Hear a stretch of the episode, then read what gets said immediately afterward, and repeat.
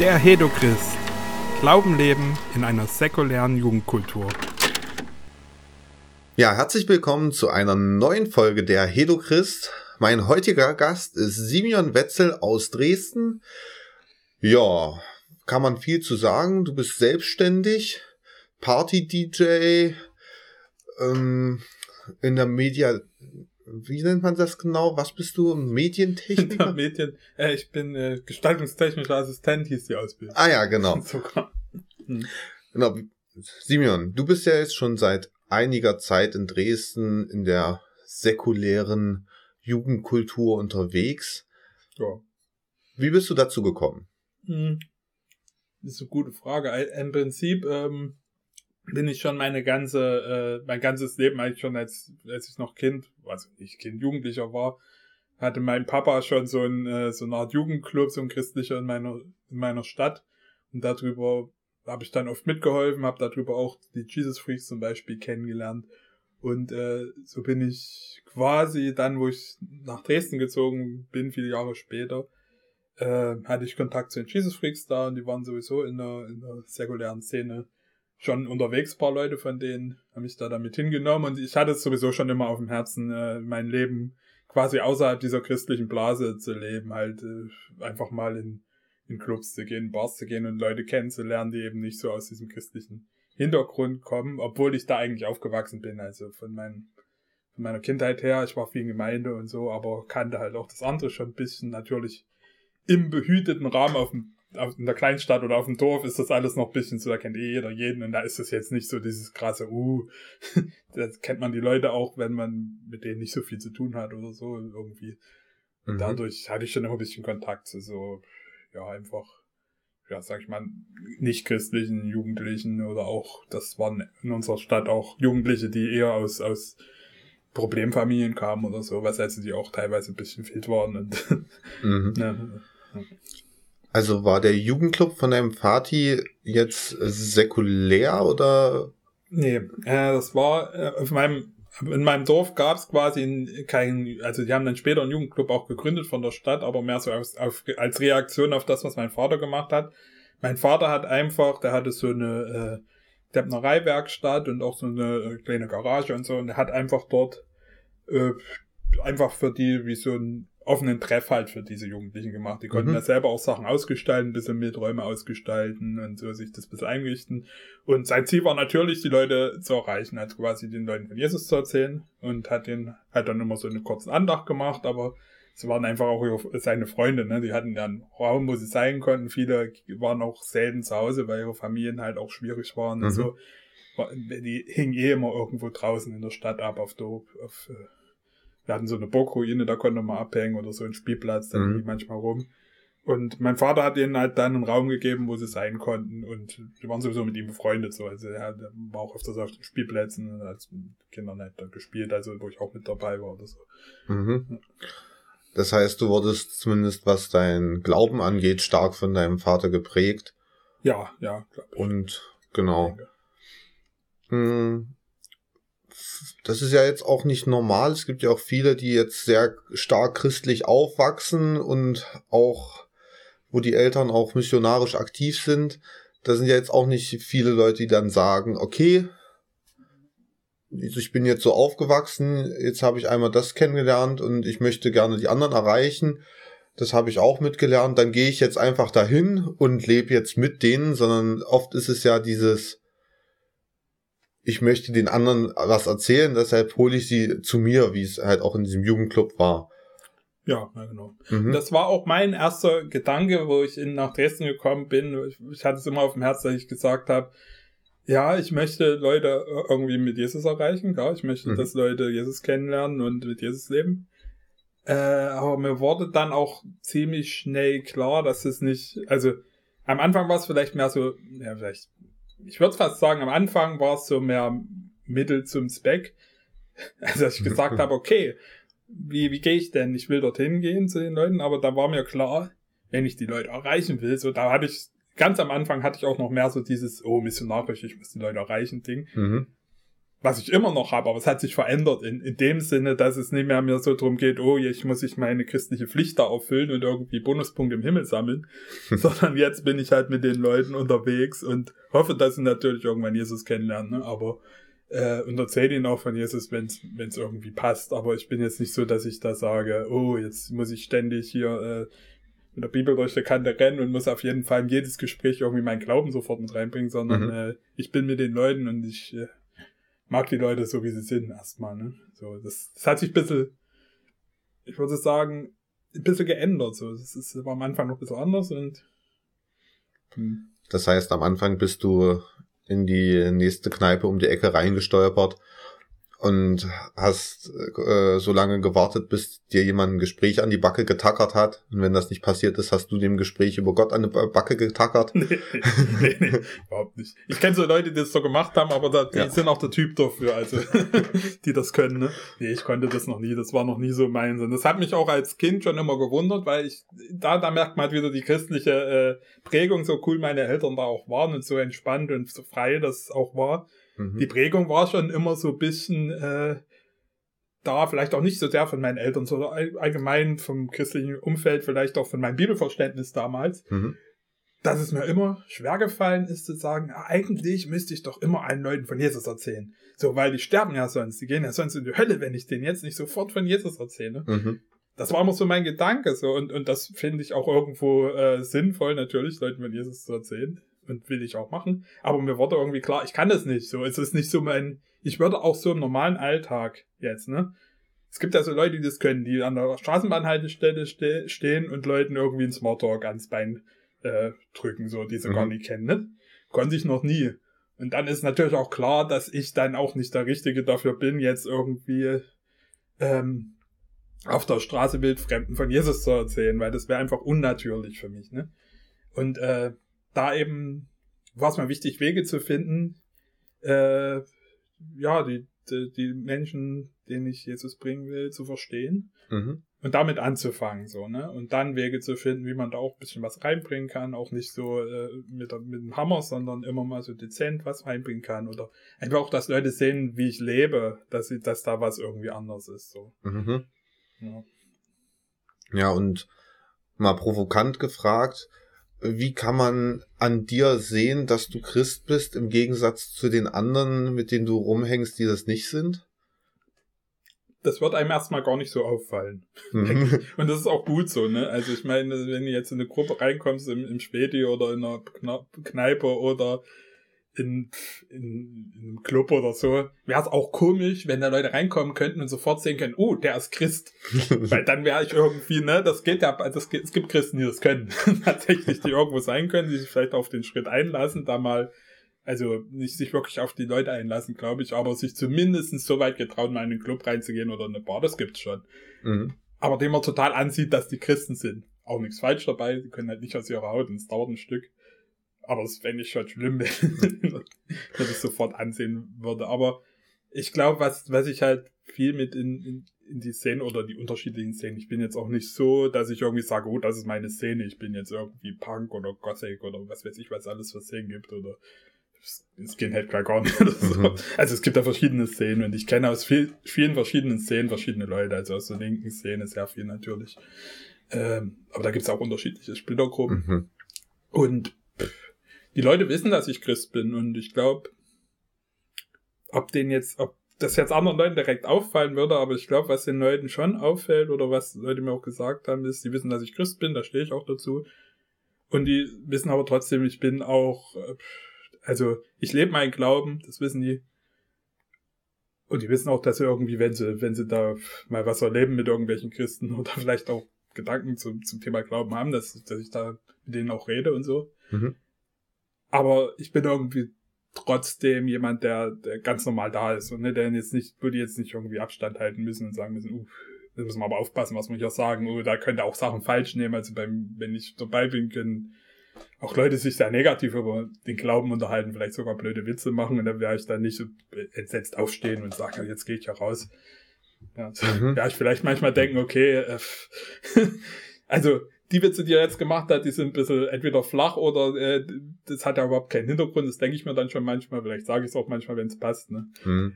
Aber ich bin jetzt nicht völlig entsetzt oder so, wenn Leute anders denken als ich oder so. Das, das heißt, du lässt dich halt auf die Menschen und auf die Kultur irgendwo ein und bist halt ein Teil davon. Genau, das war mir ganz wichtig, wo ich damit angefangen habe. Und mir war auch klar, schon von Anfang an, als ich gesagt habe, ich habe irgendwann die Entscheidung getroffen, ich will in diese, also in diese Jugendkultur einfach reingehen. Ich will dorthin gehen, wo die normalen Menschen sind. Ne? Ich will aus meiner christlichen Blase, in der war ich jetzt nicht so schlimm drin wie vielleicht andere. Also für mhm. mich war es relativ leicht, aus dieser christlichen Blase meine Zeit lang auch rauszukommen. Also jetzt nicht meinen Glauben zu verleugnen oder meine Gemeinde direkt zu verlassen. Ich war bei den Jesus Freaks die ganze Zeit irgendwie mhm. und das ging schon. Aber da mal was Neues zu sehen, was äh, sich auf was einzulassen, was man nicht so kennt. Und mir war in dem Moment auch klar, dass, wenn ich mich auf das einlasse, dass ich mich richtig voll drauf einlassen muss. Ne? Mhm. Also nicht, nicht so voll, dass ich jetzt äh, meinen Glauben komplett verleugne, aber schon so voll, dass ich sage, okay, ich werde jetzt mal auch paar Sachen ausprobieren, mitmachen bei, mit den Leuten, die da da sind. Äh, wo ich dann im Nachhinein sagen kann, okay, wie, wie viel mache ich das jetzt noch? Beispiel ist halt mit Leuten in der Kneipe sitzen und Alkohol trinken. Ne? Ja. Ist ein gutes Beispiel. Das ist was, was man macht, was dazugehört, was irgendwie, äh, man sozialisiert sich darüber. Wenn ich mich in eine Kneipe setze und äh, irgendwie dann nur Cola bestelle, erstens ist die sau teuer und die meisten Kneipen, in die ich gehe, äh, da wird's leicht arm. Und andererseits ist es auch komisch, wenn du immer dieser heilige Typ bist, der halt nur Wasser trinkt, so, ne? Ja. Und auch, auch dieses, man sagt ja, oh, viel Alkohol, wenig Alkohol, äh, da muss man ja aufpassen. Und das stimmt, ja, da muss man mhm. aufpassen. Man muss schon dann auch, aber man darf sich da auch nicht so, sag ich mal, würde ich mal sagen, die Platte machen. Oder mhm. nicht so, nicht so diese, dieses Schuldding. Wenn ich dort bin, dann ist es mir halt auch passiert, dass ich mit Freunden Alkohol getrunken habe und auch mal besoffen war und heimgetorkelt bin, ne, oder irgendwas. Mhm. Oder dass es auch mal irgendwie so viel war, dass ich halt äh, erstmal ziemlich fertig nach Hause kam und erstmal einen Tag gekadert habe oder so oder mal mich äh, übergeben musste oder so. Mhm. Also das gehört, das ist halt dann mit dabei und das wusste ich vorher schon und da wusste ich auch, okay, das wird irgendwann kommen, wo ich auch bewusst dann mal sagen muss, okay, dann äh, mache ich jetzt auch mal bewusst die Zeiten, wo ich zum Beispiel Alkohol faste mal eine Zeit lang, um einfach körperlich da nicht abhängig, zu sehr abhängig davon zu werden, aber sich erstmal auf die Sachen einzulassen, so. Und mhm. dann Gott zu vertrauen, dass er trotzdem zu einem steht und dass er einen nicht äh, mit dem Hammer äh, da irgendwie be bestraft für dieses, dieses böse, sündige Leben oder sowas. Das gehört halt dazu, als ich da gegangen bin. So, und das war, ja, das war mir irgendwie von Anfang an klar, dass das eine Herausforderung sein wird, aber dass es notwendig ist, glaube ich. Also, mhm. ja. Noch eine letzte Frage zu diesem Thema, wie du damit umgehst. Ähm, Gibt es eine, eine Grenze, die du ziehst? Bis dahin gehe ich da mit, aber nicht weiter? Die Grenzen verschieben sich oft. Also meine Grenze war bestimmt viel, viel krasser vor. Also da merkt man auch, ich bin beeinflusst von den Leuten, mit denen ich zu tun habe. Ne? Mhm. Ne? Gedankliche Grenzen. Äh, äh, auch theologische Grenzen, denke ich, haben sich verschoben über Jahre. Also ein gutes Beispiel ist der Umgang mit Homosexualität zum Beispiel. Das ist jetzt nichts da Praktisches für mich, weil da kenne ich nicht viele, aber das ist ja. ein gutes theologisches Beispiel, wo ich am Anfang noch so, also ich war da schon immer recht liberal, aber wo ich am Anfang noch der Meinung war, äh, ja, das ist, äh, das ist nicht ganz richtig. Die Leute können das zwar machen, aber ich finde da theologisch irgendwie, die Bibel sagt ja nein und so wo mhm. sich dann über die Zeit auch äh, eine andere eine andere Denkweise darüber entwickelt hat, wo ich jetzt äh, nicht mehr sagen würde, oh, das geht mich nichts an, da weiß ich nichts, sondern wo ich mich dann auch mehr belesen habe und, und Predigten dazu angehört habe. Das ist ja, und der Impuls kam nicht aus der säkulären Szene. Also ich bin mhm. nicht deswegen zu dem Entschluss gekommen, wie ich jetzt lebe, dass Homosexualität völlig okay ist und dass Gott da überhaupt kein Problem damit hat, zu dem Entschluss hätte ich kommen können durch meine säkulären Freunde so. Mhm. Und dann hätte ich es vielleicht immer noch so ein bisschen gezweifelt, uh, ist das jetzt gut oder habe ich mich zu sehr beeinflussen lassen? Mhm. Aber zu dem Erkennt der Erkenntnis bin ich zum Beispiel gekommen über theologische äh, Vorträge und sowas. Mhm. Ne? Und da und was hast du gefragt? Wo du deine Grenze ziehst oder hast du eine Grenze? Genau, und da habe ich gemeint, die verschieben sich immer, ne? Und mhm. ähm, manchmal muss man auch Grenzen zurückjustieren, würde ich mal sagen. Also mhm. ich hatte Zeiten, wo ich auch, äh, also ich war relativ bevor ich so richtig krass in die Szene gegangen bin oder in Kneipen und so, war ich auch verheiratet und dann äh, ziemlich hart geschieden und äh, ziemlich äh, auch seelisch kaputt so. Und da mhm. waren meine Grenzen natürlich ziemlich gering, ne, was, was irgendwie, pff, da habe ich mich einfach betrunken so und hab, da war mir das alles nicht so, also habe ich nicht so großartig drüber nachgedacht, wie viel ich trinke oder so oder ja, was ich, äh, äh, auch emotional waren da meine Grenzen recht niedrig, sag ich mal. Mhm. Dass ich quasi in Clubs auch gegangen bin und dann äh, auch, auch gern mal irgendwie eine neue Frau kennen, also irgendein Mädel kennenlernen wollte und solche Sachen. Ne? Mhm. Ich bin da nicht so der Flirt-Typ, da ist nicht wirklich was passiert, aber so dieses, äh, ne, dieses, dieses Denken erstmal macht ja schon was mit ja. einem, ne? Wenn du ja. irgendwo hingehst und du äh, sagst zwar, oh, das ist jetzt für ein Herrn, ich lasse mich auf eine Szene ein, aber im, du, du hast immer die Hoffnung, oh, wirst du hier irgendwie Mädel kennenlernen und, und dann äh, läuft mal ein bisschen was oder so, ne? Und auch nicht, gar nicht so, wirst du die Frau für dein Leben kennenlernen, sondern wirklich, ich bin jetzt erstmal fertig, ich habe die Schnauze voll von diesem ganzen Beziehungsding, was mhm. das habe ich probiert, wie es Gott so vorschreibt mit äh, kein Sex vor der Ehe und dann bla.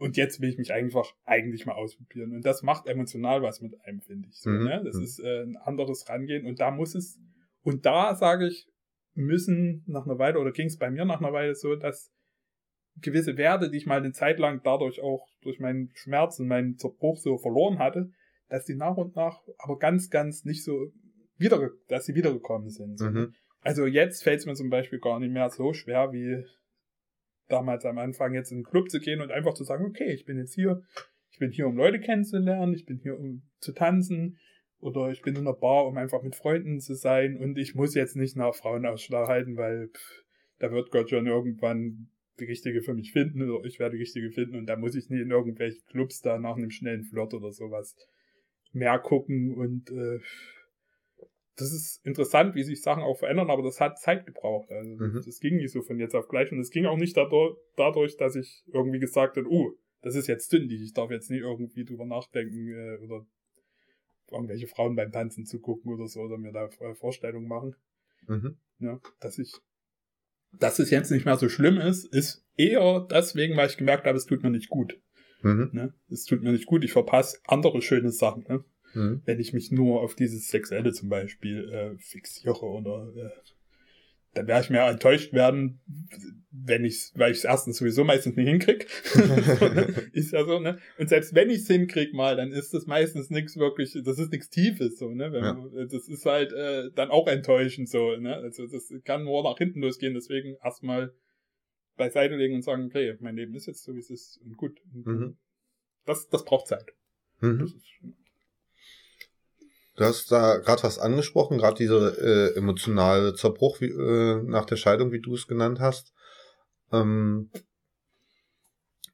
findest, also finden da Leute auch einen Zugang zu dir? Also wenn ich mir jetzt so diese, diese typische Kneipe morgens um vier angucke, am besten noch ein bisschen düster, da man hat ja immer diese Vorstellung als als gutgläubiger Christ, dass in, in, in der Kneipe dann nur noch die, die Säufer hocken, die abgefragten irgendwas. Das ist früh um fünf auch meistens so. Ja. ja, aber dann bist du dann, da bist du ja auch noch manchmal da. Ja. Genau. Hast du dadurch einen, verstehst du die Leute besser? Hast du einen Zugang? Hast du eine Ebene mit denen dadurch? Bisschen, bisschen auch nicht. Also ich rede darüber auch gar nicht so viel, wenn es mal zum Spruch kommt, ne? Mhm. Wenn jemand gerade also wenn es wenn's, wenn's irgendwie zum Spruch kommt, zufällig sage ich das auch mal, aber die meisten wissen gar nicht, dass ich mal verheiratet war. So wenn ich dann mhm. sage, ach ja, ich war auch mal verheiratet, so, so ein bisschen Larifär so nebenbei, ne? Ja. Weil ich da auch, denke ich, damit abgeschlossen habe und drüber weg bin, so.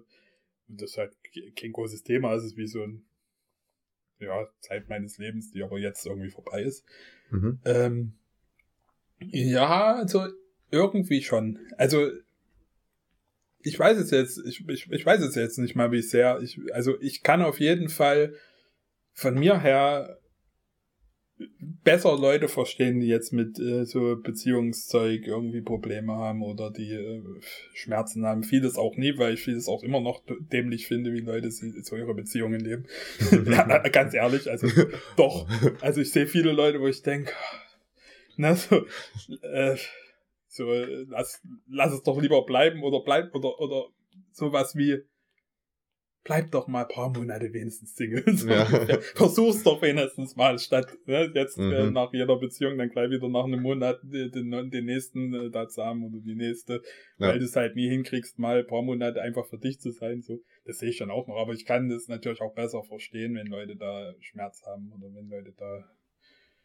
Aber ich glaube, so sehr naht mich das, diese Erfahrung, glaube ich, auch nicht an die Leute. Mhm. Aber es macht mich weniger ähm, mehr so auch im christlichen Kreis, aber es, es, es macht mich auf jeden Fall weniger richtend.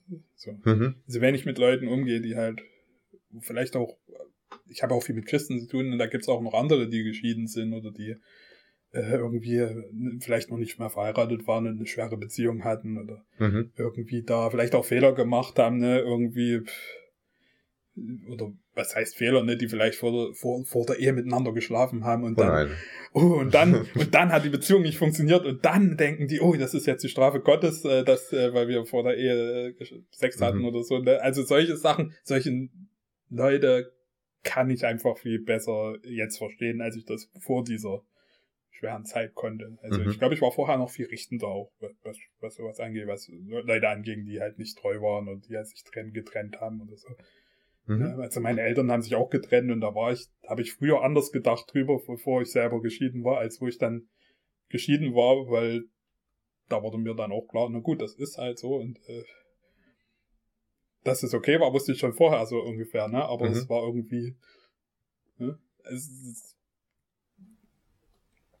also ich sehe, ich, ich, ich, dadurch kann ich nicht mehr so wirklich, ich war vorher richtender, glaube ich, was so mhm solche Beziehungsthemen anging. Mal eine herausfordernde Frage. Wie viele Leute haben sich bekehrt, weil du in die säkuläre Jugendkultur gegangen bist? Niemand. ich, ich weiß es nicht. Also ich glaube, ich kann, ich habe jetzt nicht so dieses typische, ne, uh, ich kann jetzt aufschreiben, hier äh, Bekehrung, das und das. Mhm. Ich glaube auch, dass es gar nicht so darum, ist dass es gar nicht so um diese Zahlen geht, so nach dem Motto. Ich hoffe natürlich, dass auch Leute wirklich, äh, die ich jetzt kenne und die jetzt noch nichts mit Gott am Hut haben, wirklich zu äh, Nachfolgern Jesu werden. Ne? Nicht mhm. unbedingt zu Christen, das würde ich nicht wollen. Das könnten, also so Kirchenchristen könnten die meisten Leute, die ich kenne, auch gar nicht werden. Die würden kaputt gehen da dran. Aber ja, also ich, ich glaube, dass es dass es, dass es viel diese kleinen Schritte sind, so, ne, dass Leute wirklich und ich glaube, dass dadurch, dass ich und auch noch andere da sind, dass Leute wirklich über manche Sachen auch anders nachdenken, dass wir häufig so kleine Impulse setzen können. Ähm, und auch vielleicht ganz praktisch einfach, äh, naja, Leute sein, die einfach sein können, die einfach ein bisschen was Positives in, in das Leben von Menschen bringen. Ne? Das möchte ich jetzt nicht nur auf, oh, wir müssen nur die Welt heile machen und nur positiv und äh, mhm. dass dieses Positive, was wir in, äh, in die Welt reinbringen, dass das auch mit unserem Glauben schon zu tun hat. Ich glaube, das merken schon Leute auch. Mhm. Und, und da müssen wir aber, ich denke, das ist auch wichtig, so ein, so ein Gegenpol zu setzen zu, mh, hm, wie soll ich das jetzt sagen, zu solchen evangelistischen Leuten, wo es immer nur um, äh, um die Seele geht und dass sie ja nicht in die Hölle kommen, so, ne? Mhm finde ich wichtig, ist, ist, ist ein Grundtenor der Bibel, das ist, heißt, wer an Jesus glaubt, wird gerettet werden, klar.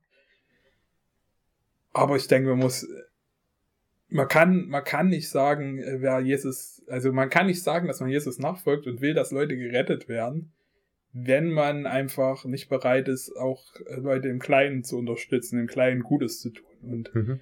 äh, auch diese Welt zu einem schöneren, besseren, liebenswerteren Ort zu machen. Ich glaube, das ist nicht ehrlich. Mhm. So. Also, halte ich mir fest, du hast noch niemanden bekehrt. nee, also. Nicht, nicht, mit, aufge nicht mit aufschreiben. ja.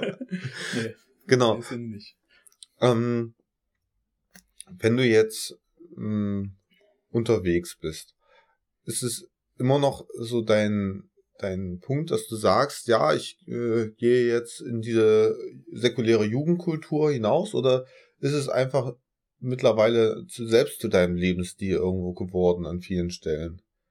Ist es noch ein, ein Ich gehe hinaus oder ist es schon ein Ich bin da? Puh. das ist natürlich schwer. Das ist natürlich auch eine Gefühlssache, ne? Natürlich, das ist. Also ich sehe mich inzwischen äh, als als äh, Teil der Kultur, in der ich bin, viel mehr als es vorher war. So, ne? Mhm. Am Anfang, aber es ist immer so, wenn du in was Neues reinkommst, sage ich mal, das ist egal, ob du Christ bist oder Ja. nie, wenn du in eine neues, neue Stadt kommst, in eine neue Kultur, auch diese ganze linke Szene und äh, Antifa-Kultur und sowas, da bist du da immer, da bist du immer erstmal ein Fremder und musst erstmal reinkommen, ne? Musst erstmal da sein, Leute kennenlernen und über Jahre äh, von Beziehungen, die du baust, bist du dann irgendwann, ist es deine, wie so deine Familie, ne? Mhm. So. Das ist ja das Grundding von Gemeinschaft. Und das erlebe ich nicht nur in Gemeinde, das erlebe ich auch in, in Dresden in der, in der, in das, sag mal, in der Szene. Die ist ja in Dresden nicht groß, ne? Es gibt so ein paar Leute, die halt, sie kennen sich alle untereinander so ein bisschen, zumindest vom Sehen, Mhm. ne? Und dann bist du halt irgendwann da einfach Teil davon. Und das würde ich schon sagen, aber du hast gesagt, mit dem rausgehen müssen. Also Mhm. das, ich bin eigentlich ein Stubenhocker, ne? das, gut, das geht jetzt gerade nicht, wir nehmen das auf, während hier Corona ist und niemand raus darf eigentlich. ich besuche dich auch gar nicht. Ähm, und das mit dem Rausgehen, das muss ich trotzdem immer machen, so, weil sonst Mhm. äh, bleibe ich auch, also ich, ich, ich bin jemand, der dazu tendiert, äh, ja, ich sitze zu Hause, zock ein bisschen, mach ein bisschen irgendwas als Rechner und dann ist das, war's das auch wieder.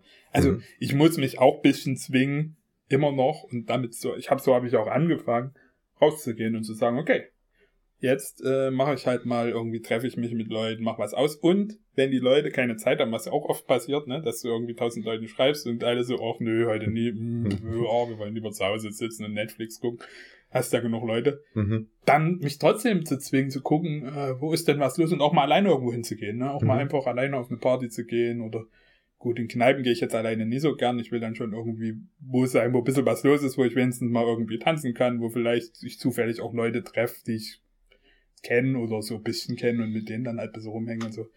Also, aber da muss ich mich auch dazu zwingen, sonst würde ich zu Hause sitzen bleiben oder halt nur in den Späti um die Ecke gehen und hoffen, dass da irgendjemand ist und das Mhm. reicht mir manchmal auch nicht. Also ich muss mich auch sehr aktiv halten. Und auch nicht nur, ich denke, was mir auch wichtig geworden ist, dass ich mich nicht nur auf Dresden beschränke oder so, wo ich jetzt wohne. Mhm. Das ist wichtig, da auch rauszugehen und viel da, da zu sein, aber oft, oft brauche ich auch einfach mal diesen Abstand, dass ich mal irgendwie Freunde im Ausland besuche oder in anderen Städten oder so und dann mal ein Wochenende weg bin oder im Ausland dann halt ein bisschen länger, mal eine Mhm. Woche oder zwei. Das brauche ich auch, denke ich. Das, sonst würde ich hier auch ein bisschen versacken, weil es ist alles sehr, es ist alles sehr immer das Gleiche. Es ist jetzt nicht so begeisternd immer was Neues und ich, ich brauche eigentlich auch immer wieder ein bisschen das Neue oder dieses, Mhm. diese Veränderung im Leben oder dieses, ach, das neue Entdecken einfach, dieses äh, äh, ja, Body-Hedonist. das ist, ich bin kein Hedonist in dem Sinne, aber ich bin schon so jemand, der gerne mal irgendwie was Neues entdeckt, neue Partys und äh, irgendwie auch mal diesen Rausch haben will, dieses äh, nicht mal, ich brauche nicht mal Drogenrausch, mir reicht ein bisschen Alkohol, aber diesen Rausch einfach mal was Neues irgendwo da zu sein, so eine Free Tech im Wald, irgendwie was, ne, so dieser Rausch des Erlebens, den Mhm. brauche ich schon, also das ist schon. Also, ähm, wenn du jetzt sagst, du gehst öfter mal in andere Städte, ins Ausland und sowas, also wenn ich das jetzt mit mir vergleiche, bist du wesentlich öfter in der Welt unterwegs. Ähm, wie bist du dann an der Stelle in der Szene? Bist du dann in der Szene? Also, wenn du Freunde besuchst, wie, wie bist du dann da? Was erlebst du da? Das ist sehr interessant, weil ich besuche meistens, wenn ich im Ausland bin, ich bin ja auch mit, mit äh, einem Missionswerk, äh, was sich auf globale Jugendkultur zwar viel äh, spezialisiert hat, äh, Steiger. Mhm. Und meistens, äh, wenn ich im Ausland bin, besuche ich auch so die Leute von Steiger. Ne? Also da sind überall Leute da und dann und dann ist mir aber aufgefallen, dass die häufig äh, auch in ihrer christlichen Blase sind. Die ist halt ein bisschen offener, die machen mal irgendwie eine Veranstaltung in einem Club, aber die sind trotzdem irgendwie in ihrer Blase.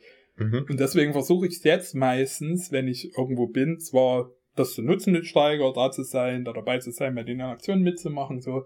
Auch, dass irgendwie über die man irgendwo wohnen kann oder so, ne, wenn es Mhm. klappt.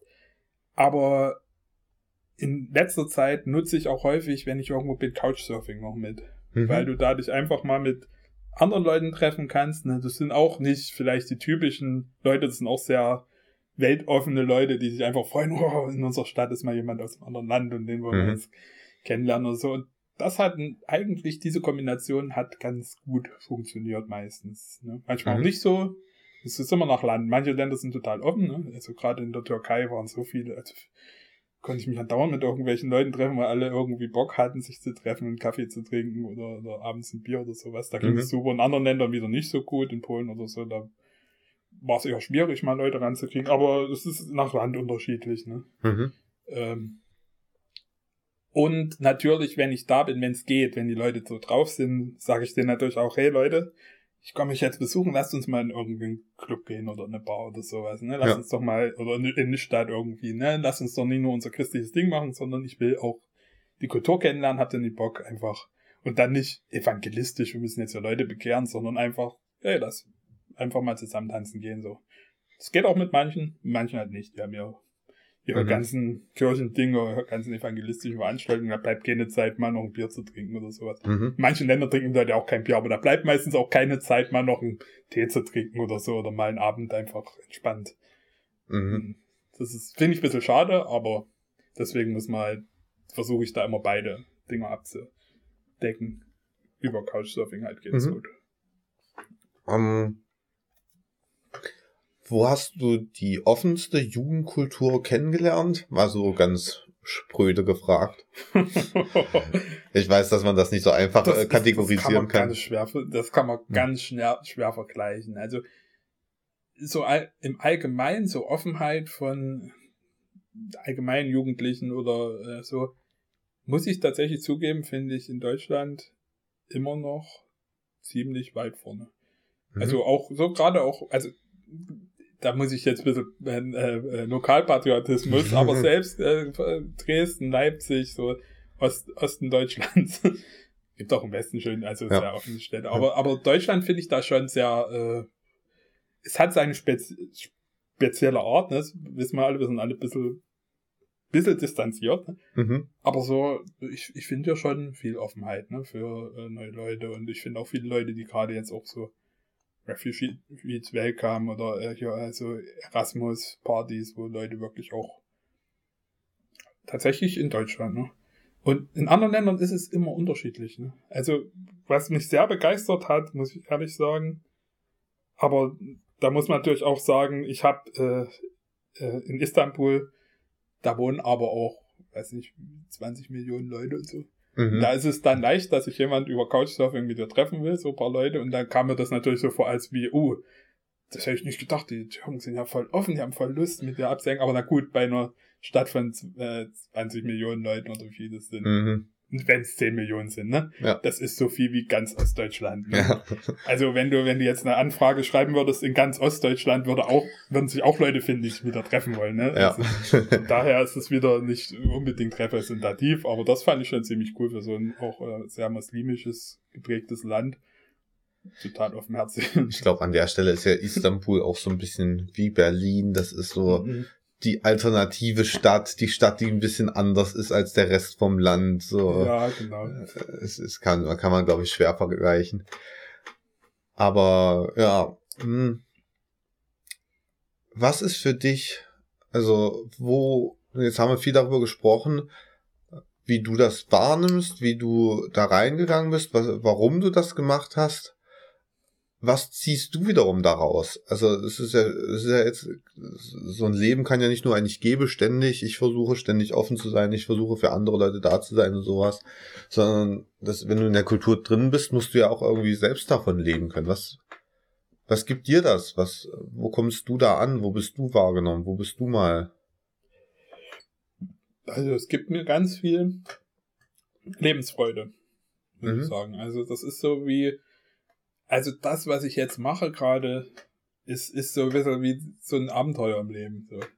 Es ist immer was Neues dabei, es ist auch immer was Vertrautes dabei, was auch schön ist, ne? so wieder dann die vertrauten Leute zu haben, dass man hier in Dresden gerade, wenn man ein bisschen unterwegs ist, einfach auf die Straße gehen kann und irgendwie Leute trifft, die man irgendwoher kennt und dann so einen kurzen Smalltalk vielleicht hält oder vielleicht auch einfach nur Hallo sagt, sich drückt und weitergeht. So. Mhm. Ne? Also das finde ich, äh, das gibt mir eine totale Lebensfreude. Und auch, das ist so vielfältig ist. So, ne? das, das macht mich immer glücklich. Also, so, dass ich sage, dass ich auch sehen kann, okay, ich bin mit so vielfältigen Leuten, die auch mitunter ganz anders denken als ich und wir verstehen uns. Wir sind irgendwie, äh, da gibt's Leute, die sind äh, Satanisten, mit denen ich mich verstehe. So, ne? die, die erklären mir dann, warum sie Satanisten sind und dann kann ich das sogar ein bisschen nachvollziehen. so mhm. und das sind meistens nicht so Gründe wie, äh, ja, sie waren so enttäuscht von der Kirche und jetzt hassen sie Gott oder sowas. Das ja. sind meistens Gründe, die, wo ich sagen würde, na warte mal, wenn du Satanismus so definierst, wie du das gerade definierst, dann bin ich eigentlich auch da nah dran. So ungefähr. Also oh, so, wie, ja. So, so, mit, ja, so mit Kirchenkritik und so, ne? Also ja. gar nicht so, ich lehne jetzt Gott ab oder ich lehne Christen ab, sondern ich einfach eine gewisse Kirchenkritik oder so, keine Ahnung. Also so, so, das war jetzt ein extremes Beispiel, ja, ja. ne? Aber das finde ich total schön. Also das bringt mir total was. Und das finde ich tatsächlich auch nicht in Gemeinden. Mhm. Auch nicht in den coolsten Gemeinden, die ich kenne, auch nicht in. Ja, bei den Jesus Freaks findet man schon auch öfters solche komischen Typen, die da auch. Äh, da findet man das schon manchmal, ne? Aber ich finde es in wenigsten Gemeinden, dass da wirklich so eine Vielfalt auch ist. Mhm. Und die brauche ich aber. Ich brauche diese Vielfalt auch an Gedankengut und an Lebensweisen und auch dieses, äh, da sind auch so viele Leute dabei, die man kennenlernt, die, die einfach so geile Leute sind, so, ne, wo ja. man so denkt, wie du dein Leben lebst, wow, das ist einfach, mag vielleicht teilweise sogar ein bisschen selbstsüchtig sein oder so, aber diesen Lebensweg, den du gewählt hast, das, das hast du dir nicht einfach mal in, in Schuss legen lassen, ne? Mhm. Du machst ja irgendwie krasse Sachen so, oder du versuchst irgendwie vielleicht, viele sind auch so, die so irgendwie für, fürs Geld ein bisschen arbeiten und dann irgendwie auch viel reisen und so und die, die halt dieses, diesen Lebensstil, den ich so geil finde, wo es nie um Geld geht, wo es nie drum geht, äh, äh, wie, ja, wo sich Leute vielleicht schon gucken, wie sie ihr Geld rankriegen, aber mhm. das ist nicht das Wichtigste. Es ist auch nicht Prestige das Wichtigste oder wie sie vor anderen dastehen oder bla bla bla. Die leben einfach ihr Leben und die leben geil und die, die geben auch ab und die sind irgendwie, ja, da ist so diese Liebe untereinander. Ja, das ist der Preis vom Bier trinken. Man muss schiffen gehen. Ist so. Ja, hilft ja nichts. Aber es ist gut, ist, da bewegt man sich wenigstens ab und zu mal. Ja, ja, In der Kneipe ist es gut, damit zum Aufstehen zu können, bis rumzulaufen. Ja, da kann man auch nochmal austesten, wie sehr man betrunken ist, in welchem Status man gerade ist. Und die Wendeltreppe im Pavlov noch runterkommt. Ja. Ob man den äh, äh, verrauchten Kickerkeller noch überlebt. Okay, nee, ich habe dich gerade unterbrochen, als du davon erzählt hast, ähm, welche Leute du kennengelernt hast, was dir das gibt, diese Menschen kennengelernt zu haben, was du daraus ziehst aus dieser, ähm, ja, aus, aus dem Leben in der Jugendkultur. Ja, ich war eigentlich fertig. Ah ja, sehr gut. also ich weiß nicht, ja, mhm. ich glaube, ich habe es ziemlich. Spezielle äh, Leute fallen mir jetzt gerade auch nicht ein, wo, wo, ich jetzt sagen würde, oh, das war jetzt die, so eine spezielle mhm. Begegnung, die ich jetzt hatte. Also ich begegne ganz vielen unterschiedlichen Weltanschauungen und so, ne? Finde mhm. ich aber mitunter interessant. Also warum Leute auch so denken. Und da frage ich dann aber meistens nach, ne? Wenn ich jetzt mit einem Agnostiker oder so mich unterhalte, dann frage ich halt nach, warum bist du denn Agnostiker? Was glaubst du denn so? Das, das kann man schon ja. auch mal Leute fragen und das erzählen dir Leute auch, wenn du, wenn du die gewisse Beziehung zu Leuten hast, ne? Das mhm. äh, kannst du kannst du vielleicht auch am Dresen irgendwo, wenn du ein bisschen angeheitert bist, solche Fragen stellen. Aber ne, wenn es dann tiefer geht, dann ist es schon gut, eine gewisse Beziehung zu einer mhm. Person zu haben. Oder zumindest so weit zu wissen, na gut, da wir jetzt da auch einfach drüber reden, vielleicht auch diskutieren, vielleicht auch gar nicht so tief, aber dann kann man auch mal nachfragen, hier, warum glaubst du denn, was du glaubst? Oder vielleicht auch einfach Leute fragen, was glaubst du denn? Oder was ne, ist denn dir wichtig im Leben und so. Und dann sind Leute auch häufig gerade wenn sie ein bisschen betrunken sind, ganz offen und ganz, ganz froh vielleicht auch drüber, dass sie mal über was Tieferes reden können, als über dieses, was man halt normal redet, dein, mhm. das Wetter, die Katzen und äh, ob die Band da vorne cool ist oder nie, ne? Ja, ja. Das sind Leute auch mitunter am Dresden sehr dankbar, darüber, über sowas reden zu können. Mhm. Du hast jetzt ja auch angesprochen, dass du ähm, viele Sachen findest, die du halt in der Gemeinde und sowas nicht finden würdest. Wünschst du dir das manchmal von von Gemeinden, dass, dass man da mehr findet, dass man, dass die sich mehr an so eine Jugendkultur annähern würden?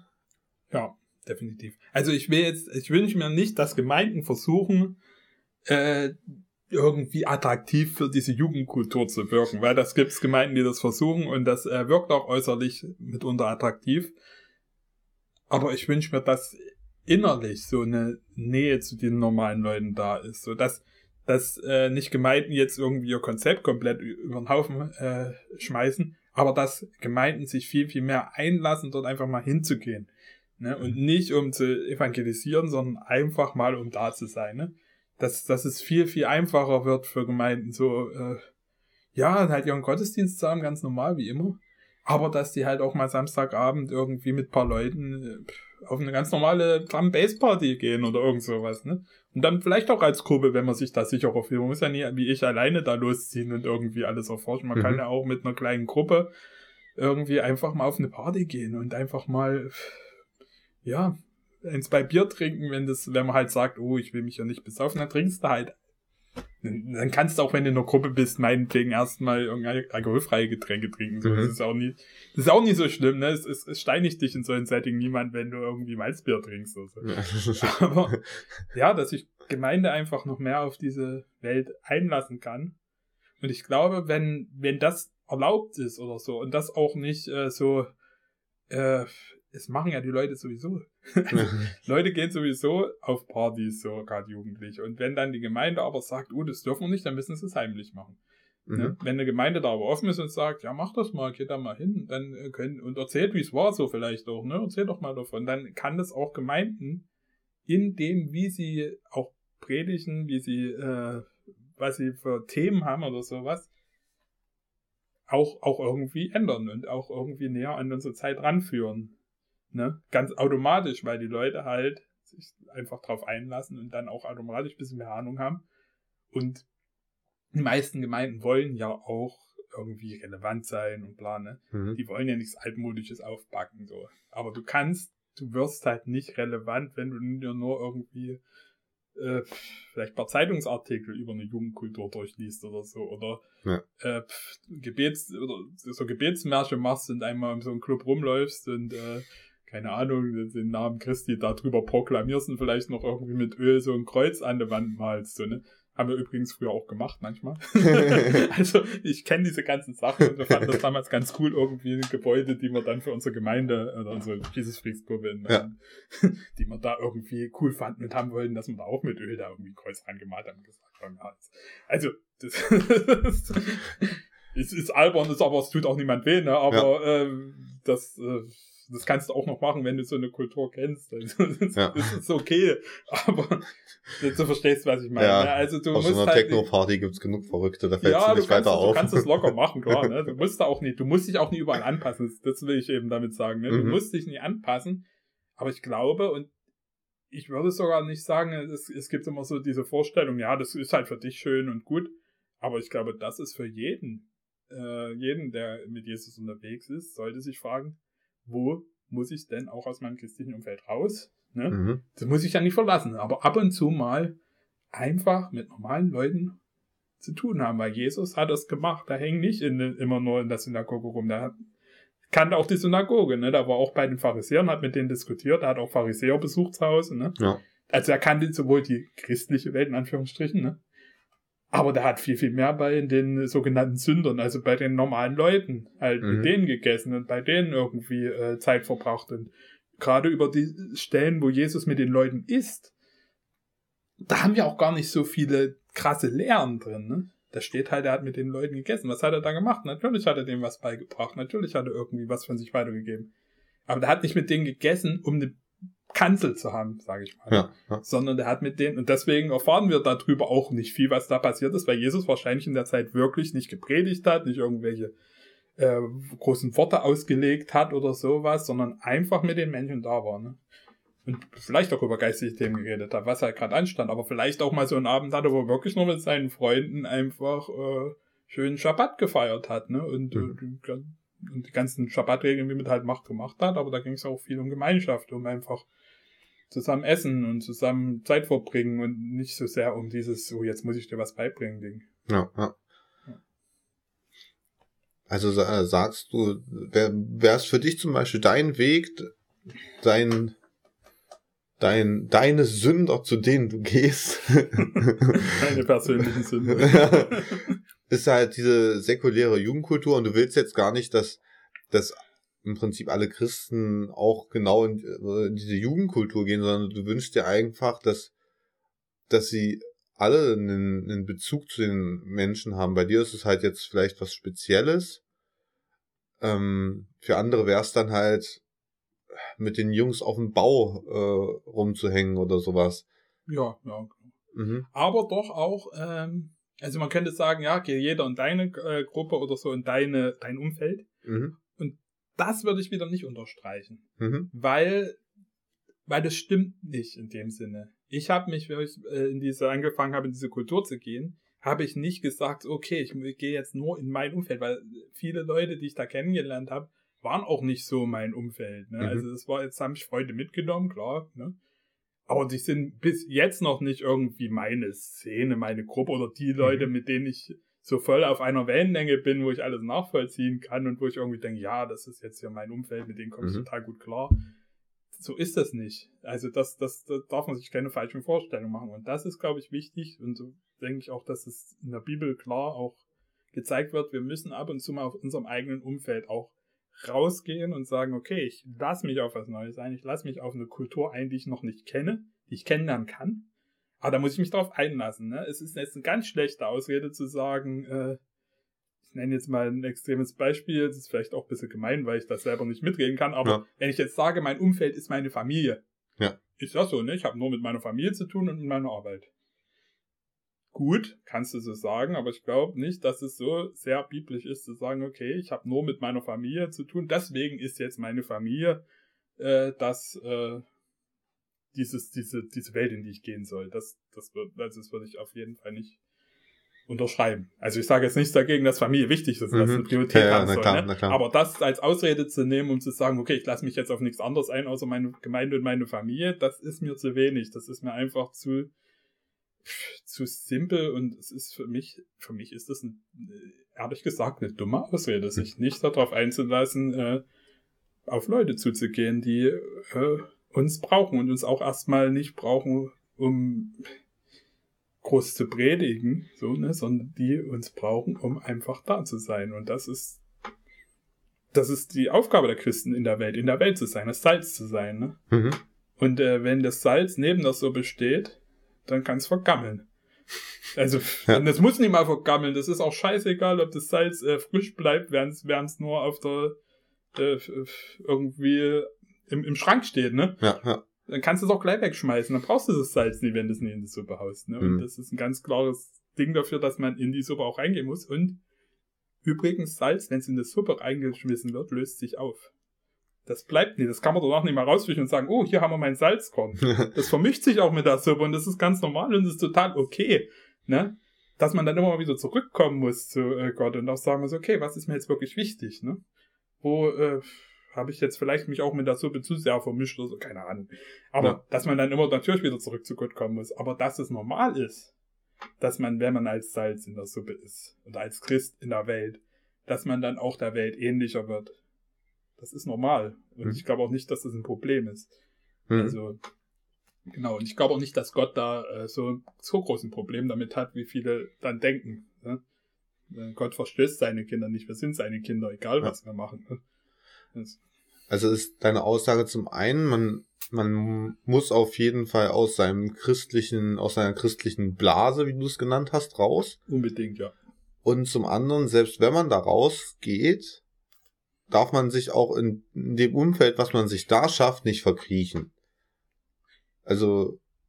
Ach so, da habe ich noch gar nicht so drüber nachgedacht, aber da hast du schon auch recht. Ne? Mhm. Also das ist sowieso das, wo ich, äh, dass ich in meinem Leben so gemerkt habe, dass ich es immer mal wieder brauche, neu zu denken, sage ich mal. Ne? Mhm. Ne? Dass du immer mal wieder in äh, dich in so einem Wohlfühlmoment finden kannst, das ist schön. Ne? Das ist erstmal gut, ist auch nicht schlimm, kann man auch machen, mhm. eine Zeit lang. Aber gerade wenn man merkt, man ist in so einem Wohlfühlmoment, das ist alles einfach läuft so, dann wirklich drüber nachzudenken, okay, wie kann ich jetzt dort in diesem Ding vielleicht auch einfach nicht, nicht ständig was komplett Neues anfangen, das muss man ja auch nicht. Aber wie kann ich da irgendwie einen Schritt weitergehen? Wie kann ich irgendwie da äh, Schritte wagen, die auch ein bisschen Mut äh, ähm, brauchen und die mich auch ein bisschen aus dem Ding rausführen. Ne? Mhm. Und äh, ich mache das eben gerade, oder in letzter Zeit habe ich das viel darüber gemacht, dass ich halt irgendwie Steigerteams auf der ganzen Welt so mal besuche und unterstütze. Und da wird es auch einen nächsten Schritt geben. Ne? Das war für mhm. mich gerade der letzte, sag ich mal, letzte ähm, große Schritt des Mutes, einfach mal zu sagen, okay, ich besuche jetzt Leute irgendwo in, in Kolumbien oder in Polen oder mhm. in der Ukraine und äh, äh, mach das einfach. Auch bei, ganz alleine, ich brauche da niemanden dazu. Ich, und das war ein Schritt von Mut natürlich. Ne? Wer fliegt denn einfach mal alleine nach Kolumbien? Selbst wenn man da Leute kennt. Ne? Das, das sind Schritte von Mut. Und, diese Schritte von Mut, das fällt mir inzwischen leicht. Inzwischen ist es kein Schritt von Mut. Also muss ich vielleicht gucken, wo sind andere Schritte von Mut vielleicht äh, sinnvoll oder notwendig. Aber diese Mutschritte muss man, glaube ich, im Leben immer machen, sonst bleibt man am, sonst bleibt man halt stehen. Ne? Dann, ja, dann man, wird man lau, wie es, wie es ja auch in der Offenbarung steht, wenn du mhm. diese Schritte nicht ab und zu mal machst, auch nicht jeden Tag oder so, alle paar Jahre vielleicht mal so ein Dings oder kontinuierlich immer so kleine Mutschritte. Aber die brauchen wir, glaube ich, sonst sind wir ja, sind wir vielleicht gute Christen, aber sind einfach, werden irgendwann irrelevant und ja. Ja. Also wäre es für dich zum Beispiel ein, ein krasser Mutschritt, dann mal mit den Jungs auf den Bau eintrinken zu gehen. Ja, nee, das wäre kein großer Mutschritt. Das wäre einfach nicht meine Szene, sag ich mal. Nee, das ist jetzt, ne, das meine ich jetzt nicht mit Mutschritt. Also okay. das, das, das wäre was, wo ich sagen würde, ja gut, äh, ja, das, nee, das würde keinen Mut äh, anfordern, das würde einfach nur, ich würde wahrscheinlich auf dem Bau feststellen, ja gut, hier passe ich nicht hin, was soll ich denen erzählen, so, das, ja, ist, das ist nie meine Welt. Und natürlich, wenn Gott einen beruft, kann man sich an jede Welt auch gewöhnen, ne? so, ja. oder kann man sich, wenn man eine Berufung hat, kann man sich auf die Sachen, die eigentlich nicht man selber ist, einlassen und kann diese Leute mehr verstehen.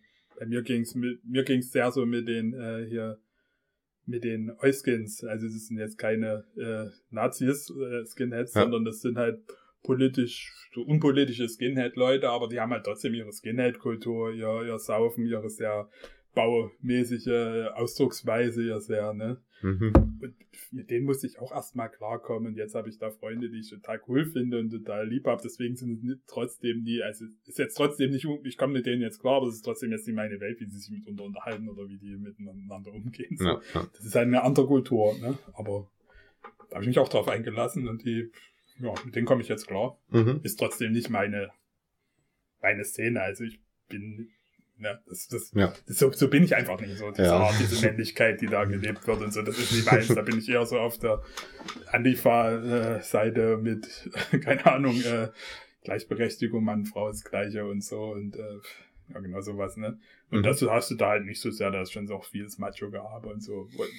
Aber es ist mitunter vielleicht auch noch was außen, nach, was, was nach außen ist dort, ne? Also, ne, das sind auch viele Leute, die eigentlich ähnlich äh, Männer und Frauen gleich schätzen, aber wir haben halt mhm. manchmal dieses männliche Macho-Ding noch sehr, sehr mit drin und das, da komme ich immer noch nicht damit klar, weil ich auch nie damit klarkomme, aber deswegen kann ich die Leute ja trotzdem gerne haben und trotzdem mit denen Zeit verbringen. Also. ja, ja, genau. Ist dann eher meins. Muss ich mir die Haare abrasieren. ja. Jo, mal als, als kleiner Abschluss, wo, wo hast du in dem Ganzen, wo findest du auch Gott wieder? Weil du sagst, du musst dich immer wieder zurückfinden, auch zu Gott, man muss sich immer wieder zurück zu ihm orientieren. Das ist ja das eine, aber oftmals ist es ja auch gerade so, dass man Gott an den Orten findet, wo man ihn gar nicht sucht.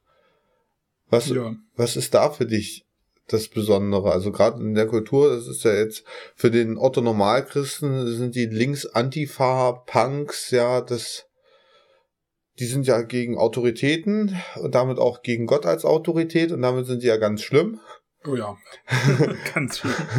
wo findet man, wo hast du da Gott wiedergefunden? Wo hat er dich auch da gefunden? Das ist natürlich, äh, also ich, ich versuche in allem, was ist, irgendwie, was mir begegnet, immer irgendwie auch Gott zu finden. Ne? Manchmal mhm. gelingt mir das mehr, manchmal, aber das ist so ein Ding, äh, ich glaube, man kann in einem Gott finden, häufig aber nicht so zufällig. Also ich finde es sehr selten zufällig irgendwo äh, jetzt diese krasse Gottesbegegnung, dann muss ich mich auch schon darauf einlassen. Ne? Aber das geht. Das kann ich auch in einem Club machen, wenn mal irgendwie ich tanze ne, zu Drum Bass oder so, dann kann ich auch mal einfach, äh, das ist eh laut und so, und das als eine Art Gebet machen und dann auch nebenbei beten oder das als äh, auch diesen Tanz irgendwie Gott hingeben und dann auch irgendwie Heiligen Geist spüren und Mhm. sowas. Das, sowas geht zum Beispiel, aber das muss man relativ bewusst machen. Was ich aber wirklich häufig finde, sind so, äh, gerade in der linken Szene, sind so äh, göttliche Aspekte, würde ich es nennen. Ne? Mhm. Da sind so ganz viele Lebenseinstellungen drin oder oder was äh, nicht nur nicht nur theoretisches, sondern was Leute auch leben, wo ich merke, das ist doch was, was von Gott kommt. Das ist, das kann doch nicht vom Feind kommen, ne? Wenn jemand irgendwie nach Lesbos äh, fliegt und dort Flüchtlingen hilft oder irgendwie eine Organisation gründet, die auf dem Mittelmeer Geflüchtete aus dem Wasser ziehen will und haufenweise Zeit und Kohle und was weiß ich dafür investiert. Äh, oder, keine Ahnung, irgendwie, keine Ahnung, äh, äh, so äh, ähm, Küfas, also offene Küchen, wo Leute essen können, macht oder sich für äh, irgendwelche ja, Refugees war da viel, wo es Leute eingesetzt haben oder gibt auch Leute, die sich um Obdachlose kümmern oder die einfach so einen sehr, sehr offenen Lebensstil haben, wo sie, wo sie wirklich Leuten helfen, die in ihrem Umfeld sind, wo sie vielleicht auch Leute, die Communities irgendwie gründen, die offen sind und die herzlich sind und sowas.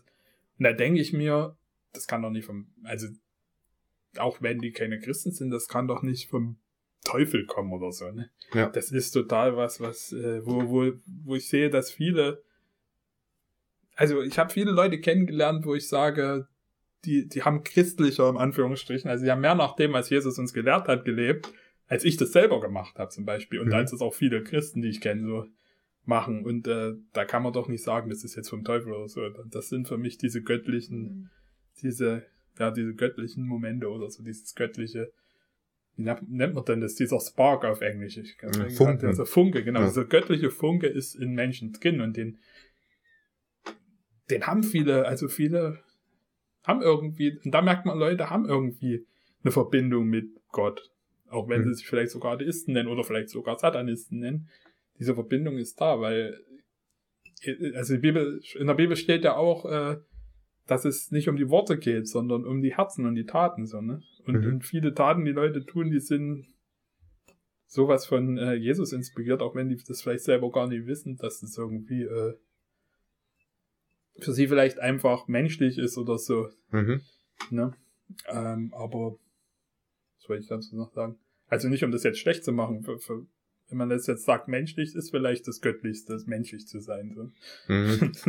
Das ist halt so diese Definitionssache, wenn wir sagen, ein, jemand ist menschlich, diese menschlichen Werte von Empathie sind ja dabei meistens gemeint.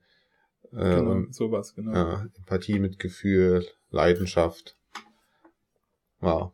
Hm. Und das sind alles Dinge, wo wir uns als Christen manchmal noch was abgucken müssen. Ne? Mhm. Also, was auch in vielen Christen, also, was jeder Christ von sich behaupten würde, dass er das lebt.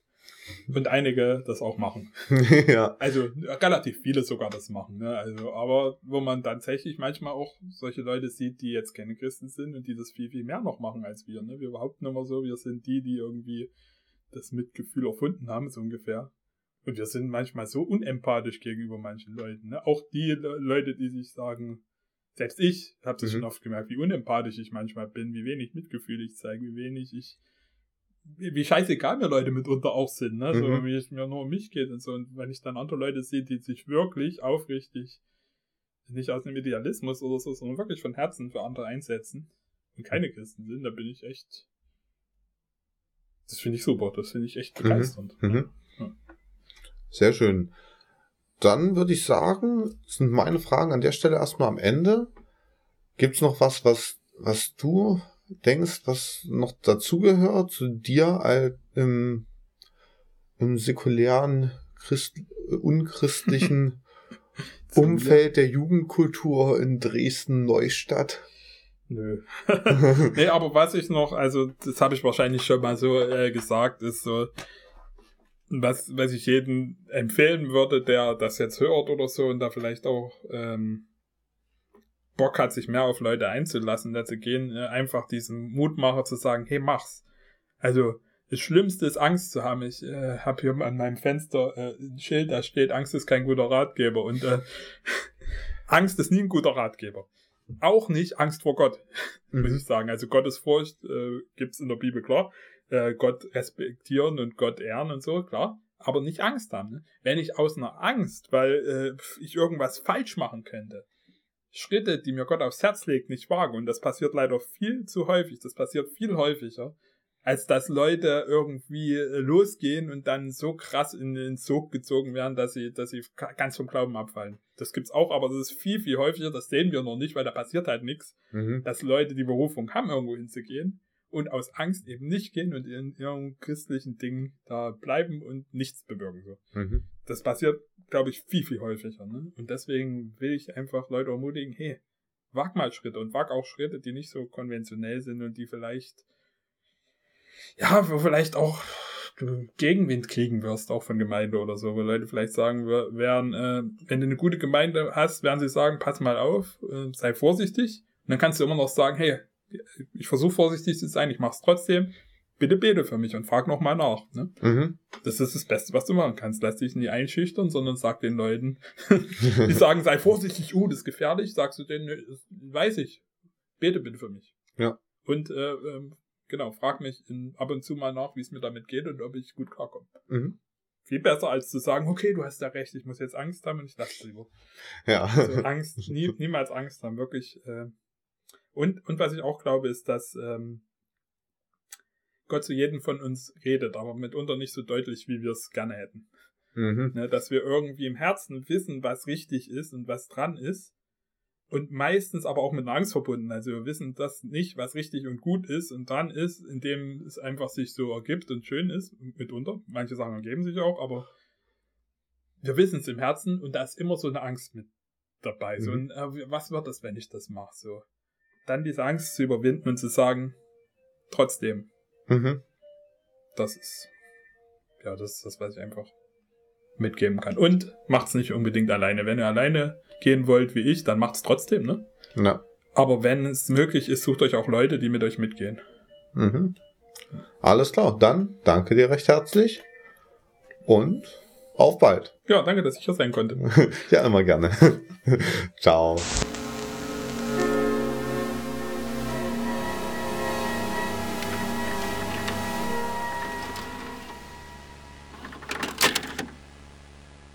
Das war unsere heutige Folge von der Hedochrist, Leben in einer säkulären Jugendkultur.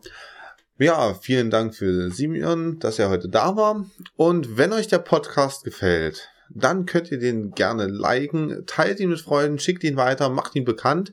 Und wenn er euch nicht gefallen hat, dann müsst ihr es auch unbedingt rumschicken, damit ihr mit euren Freunden darüber diskutieren könnt und das möglichst schlecht machen könnt. Aber wichtig ist, leitet es weiter.